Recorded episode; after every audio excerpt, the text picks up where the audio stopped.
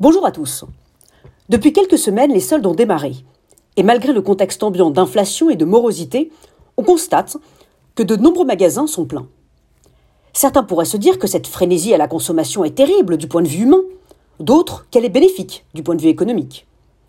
La société de consommation a ses défenseurs et ses pourfendeurs, mais plutôt que de tomber dans le piège d'un débat vu et revu, j'aimerais réfléchir avec vous sur la notion même de consommation. Tout d'abord, un peu d'histoire, sachez que le terme est apparu dans la langue française en l'an 1120 et qu'il signifiait à l'époque une chose qui pourrait vous surprendre. En effet, la consommation, c'était l'état de ce qui est mené à son accomplissement, à sa perfection. Cela se disait d'un mariage, par exemple. Nous sommes très loin de ce que nous entendons aujourd'hui par consommation.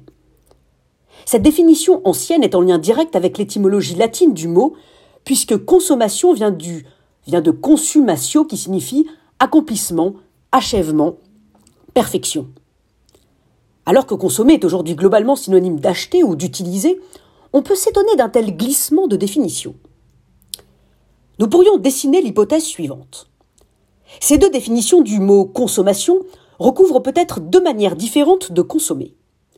Soit la consommation d'un bien conduit à une forme d'accomplissement de soi, soit elle conduit à une usure de soi. Le meilleur exemple pour comprendre ce qui est à l'œuvre ici est sans doute l'épisode d'Adam et Ève dans le Jardin d'Éden avec le fruit défendu.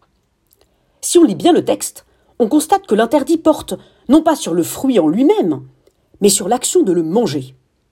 Peut-être que si Adam et Ève s'étaient contentés de le cueillir, de le regarder, de, de le sentir ou de le conserver, il n'y aurait pas eu les conséquences que l'on connaît. Dans notre relation aux biens matériels et aux biens immatériels, des chaussures aux séries télévisées, comme dans notre relation aux autres. Nous tombons parfois dans le piège de la consommation qui dévore.